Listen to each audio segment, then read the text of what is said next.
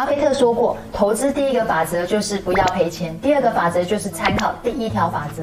我们对报酬有期待，所以才会进场投资。但是随着报酬增加，风险势必就会跟着增加。所以我们在投资之前就要先拟好投资策略。今天就在投资就要跟我们分享一下，怎样做好部位管理，让我们投资不被套。喜欢就是爱投资影片的朋友，欢迎帮我们订阅、分享、按赞，还有就是点下面的订阅小铃铛，这样才可以在第一时间收到我们第一手的消息哦。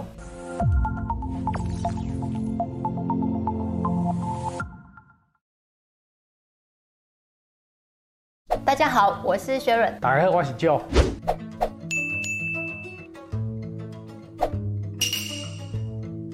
就我想问一下，什么是部位管理呀、啊？部位管理就是讲吼，你家己手头的资金，你要去做调整，看当下的股价变化或者经济反应，还是讲政治变数，我们去做相对应的调整。比如讲，大家咧惊啊，其实咱部位该看看管，自己的投资的比重可能更加积极诶。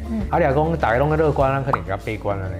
管理做简单呢，这更难的呀。所以部位管理可以说是分批布局的概念吗？对，一定是这个，这个是我很强调的概念啊。就是分批买进，分摊成本，分批出场，嗯、然后平均报酬。像我这样算资本利得的投资人来讲，上重要就是讲你要有两个意识。第一个是有的钱哦，你只是人，永远拢赚不到。我这最重要，这个物件你爱会当接受，都不是大多行情你用赚得掉，嗯、这样你才能放得下说，不要每一次都压住到一百趴。啊，另外一件个是。讲行情的机会一点都唔会啊！你免挂讲哦，这倒该给它探头料。你看到今年一直跌跌跌跌很深的时候，我们就一直买一直买。蓝色的这一条线是就我的投资组合。我前半段这边是买特斯拉了，因为那时候卖卖到剩特斯拉了，所以股票很强。然后我要崩盘前，我把特斯拉卖掉，因为特斯拉爆大量，让它跌下来，我慢慢的去做加码的动作。记得那时候买了很多标的吧，买到一百二十趴，你话我老信心，因为贝卡超过八趴，信心已爆棚，我个融资里的趴，那时候已经买到好几亿，对，好几亿台币了。市场很悲观的时候，我认为说啦，它的价格低于市场应有价值，这时候我们就买大盘。市场疯狂，我也不敢买太多奇奇怪怪的标的了。那时候是买大盘吧，我是把 T QQQ 换成三倍量的 QQQ。理论上逻辑来看，效益是差不多的，但是在在上涨的时候，TQQ 比较有爆发力；跌的时候，TQ 也很有爆发力啊。那时候因为我又加了比较多的个股，然后再去加 QQQ 去做调整。经过计算，我认为当下的属性风险是还 OK 的，因为我还有其他个股去做保护，相对 QQQ 比较稳，至少跟着大盘反应。如果股票当下再继续跌，我的波动比较不会那么剧烈。那我会挑了一些我觉得比较有爆发力的个股来取代 TQQ 的效用。我那时候持有蛮多。半导体类股的，再然后来那段也有买特斯拉，因为特斯拉跌很多啊，我们把它慢慢慢买回来，然后来涨上来就变成这样子了。疫情爆发之前，把手上的特斯拉个股的部分把它出清。记得在崩盘以前，我们已经手上就已经剩下十几 percent 的部位了吧？然后那时候你比较多的会是现金的部分，因为很多那时候已经高达八十趴现金。在我的观念里面啊，股价涨高了就是一个很大的利空。股价涨高了，它本来就很高几率会修正啊，修正了市场会找一个理由给它。我记得去年十月份的时候，我就已经卖到没什么股票了。今年的一月股票还蛮强的哦，二月美股也还是很强。从去年。十月可能就开始减码，你看哦，至少减码了三个月。但是我们这时候已经在减码手上的部位了，就是没有出清，但是手上的部位其实已经没有那么多了。比如说股票涨到相对高，那我自己就会很自然去把部位降低。去年十月份的时候降低到部位比较低了，股票还是继续涨啊。对，我也没有卖在最高点啊。可是你看，等到三月跌下来，远比我卖的价位都还要来得更低。十月份以后卖的股票虽然还在涨，相对于之前卖的那个价位，后来用超低的价位把它买回来，对，而且还买。更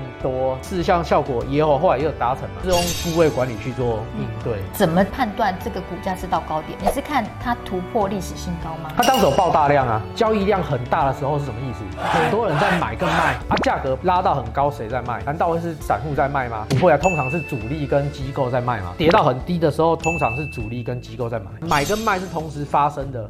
爆大量的意义是说，很多人或是机构，他愿意在那个时间买跟卖，所以你要去判断说当下是谁在买，谁在卖。长期来看，亏的都是散户，因为散户都在错的价格做买或卖的动作。股票爆很大量，我们第一时间想法就是主力跟散户在卖，所有的标的都是这样子，除非大盘，大盘指数 ETF 比较特别。三月的时候，我也会大买特买。你看那时候当下很多大盘的指数 ETF 都爆大量啊，在很低的点爆大量是谁在买？主力跟机构，就是你用人性的。想法去想，其实你就就可以判断出来说哪边可能是相对低一点。我们不敢说一定最低点，但是相对低点我们就尽量去买，他就分批买，分批买。这个是很宝贵的一个经验呢，就是在这高点的时候就出脱手上的个股，因为股价创新高，然后在这个低点的时候，你反而就是持有的是大盘指数 ETF，搭配一些。其实我是说，就就是我我们我们就是看，比如说 Fear Index、Greedy 那个指数，还有交易量的情况，股价有没有相对高？反正你股价只要相对高，还没有什么坏消息，我大概就卖了。股价高，它本身就是一个很大很大的利空。股价跌到很低哈，就再大的利空其实都跌不下去，或者跌了很快就会拉回来。刚好提到部位管理，就是分批买进的部分，然后还有一个是分批卖出。旧的经验有没有可以跟我们分享？说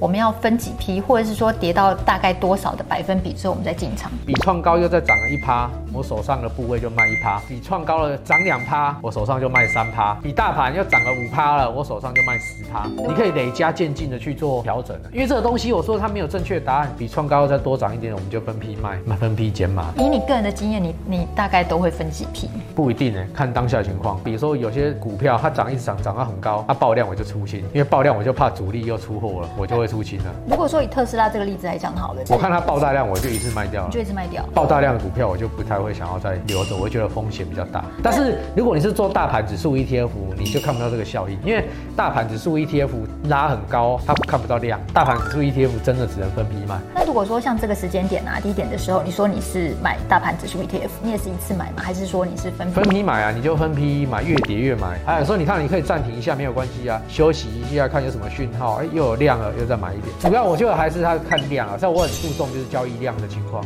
有量我们就愿意买。所以就就是用 Fear and Greed 指数再搭配量的部分，这两个去判断买卖点。经济数据也很重要，因为总体经济它会跟你讲现在的时空背景是一个长空，还是它只是半三幺，还是说现在已经落底了？经济数据会跟你讲，靠很多多元的数据去判断。比如说我举个例子啦，我们我们去看美国联准会或美国政府发布的各式各样美国人的财富统计。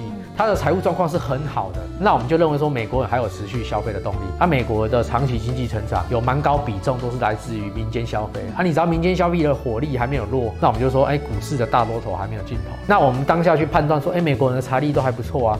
那其实不需要这么急着，就是判断，所以我才买到一百二十趴，不然我其实也不太会买到一百 percent 以上，因为因为我会讲法说跌跌到差不多落底了，买到一百趴就好了。你会看一些美国总经的数字，是包括像就业指数啦，然后美国住宅啊、贷款啊等等这些全部的数据，很多啦，全可以说是全方面评估。你要去投资那个市场，你一定要很充分的去了解它。我三月的时候，我管理的部位应该一度亏损到九位数以上吧。就算亏损，你还是勇敢的进去加嘛。我觉得有一段话很重要啦，就是 costco 他的书里面有的，小麦在下跌的时候，如果你没有买小麦，小麦上涨以后，你也没有小麦。你股票咧拉个起咧落的时阵，你该去卖。啊，事实证明，就是我们做法这样逻辑也是对的。啊，景气没有变差啊，这是代表说，等到市场它的恐慌过后，它整个效益还是会回来的啊。经济长线来看，人类还是会回归来。只是我说，你必须要做好你的部位管理，避免说你在摸底的时候出现，比如说资金赶不过来，融资出现问题这样的情况。所以我说，一般投资人他其实买大盘指数 ETF 比较不会有问题。你这时候其实你还有一个损失，就是高达亿元的损失在这边，你你。还又人融资了一百二十八，然后没有，因为价格很便宜啊。如果你你买的部位操作起来没有什么太大的问题，我认为是不会到太大。但是你你自己要去能够去负荷这样的情况啊，心脏要负荷得了。对，你要你要能够克服这一点，而且你要相信你自己研。像我们我自己的研究，我们都自己做的，做出来，那我们也相信它的状况。你这个就是标准的，你高报酬伴随着就是高风险。对，我说我一直说我是富贵险中求的投资人。你你要高报酬，你本来就是必须得去追逐市场的风险政策啊，不然就是没有风险定存。人生在每一个十字路口，你就是靠你的眼光眼界去拼拼看有没有机会啊，没有机会你就是回到原点这样子而已啊。还有机会你就拼拼看这样的情况啊。我一般来讲，我也都建议投资人说，他没事就不要融资啊，买大盘指数的 ETF，Fear and Greedy，相对恐慌你再去买啊，相对多头你就去卖。不行，你就是摆一个世纪，摆个五十年、二十年，拉长时间 OK 啊。你你必须要去克服当下的市场气氛，嘿，对啊，你想要有。有比较好的绩效，你真的就必须得反市场情绪去操作啊。通常那个情绪都是当下都是市场最悲观的，买到后来大概市场上好像都只有我一个人在买了，就变市场上的大户，不是大户，是就变成市场最后的支撑的稻草。如果我倒了，大家应该就真正就倒了。历史上去看，就发现市场上最悲观的时候，通常后来看都是最好的买点，但是人们可不见得会愿意买。你你不要看股票这样买到一百二十八，这样很多。台湾人买房应该大部分都有贷款吧？九十趴哎，贷款九十趴哎。你拿三成本金，你就贷款，你就三百趴在玩金融商品哦。我你可以三块出来，银行借你七块，你可以十块去买厝，超过两百趴的杠杆操作这个房地产，清太几样弄东比我个干。你要懂得去利用这些金融工具，当你觉得它是一定很有把握的时候啊。那一般人在做部位管理最难克服的是什么？就心理素质而已啊。对，市场送的心送到来，拢不想买；市场咧热热，拢唔敢买。这个就硬着头皮去买，反市场情绪去操作。大家都往这个方向，你就要变成这条红鱼往另外一个方向走就对了。啊，我的想法就是一大堆股票都低于市场应有价值的时候，我们再去挑啊，这样胜算是比较高的。因为你有说过说现在 Fear and Greed 指数大概是四十左右，差不多是落在恐惧这个时候哎。但是我还好，我们也不只看一个变数，就是第一个股价相对高，那我们就会当做说上涨还没到巅峰，还会再涨一段，那我们就没有，我们就保守，有手上有一些部位可能误摊个误摊，阿伯谈一个耍。恐惧的部分啊，它并不是单纯只有看 Fear and Greed 指数的一个数字，还要看大盘指数，还要看量等等。但如果他做很大的波段，我认为他看这个够够，因为他做很大的波段，他就是看个位数跟九十几。我挂过你是不是 Lady 嘛？你要不 Lady 个啥呀？Lady Lady 对吧？你挂了单个做几档呀？所以要提醒一下，就 Fear and Greed 可以看，可是做不是那么大波段的朋友的话，就是在看这个数字的时候，也要搭配其他指标。它会是有几个变数，然后那几个变数同时达成了，会让我们去做一些操作策略的改变，或者是定向哪一个结论。谢谢就今天跟我们分享，其实我们在投资啊，随着你的部位越来越大的时候，我们就要做好资金的控管。如果你不晓得怎么样去做这一块的话，其实可以追踪一下旧的部落格，里面都有一些图文并茂的文章，而且很丰富。主动投资人，我的想法就是，我们就跟市场拼风险，富贵险中求，就是做最坏的。预期最好的准备，等于七空买啊！喜欢就是爱投资的朋友们，欢迎帮我们按赞、分享，还有订阅，最重要的是要开启下面的小铃铛哦！谢谢大家。好，谢谢大家。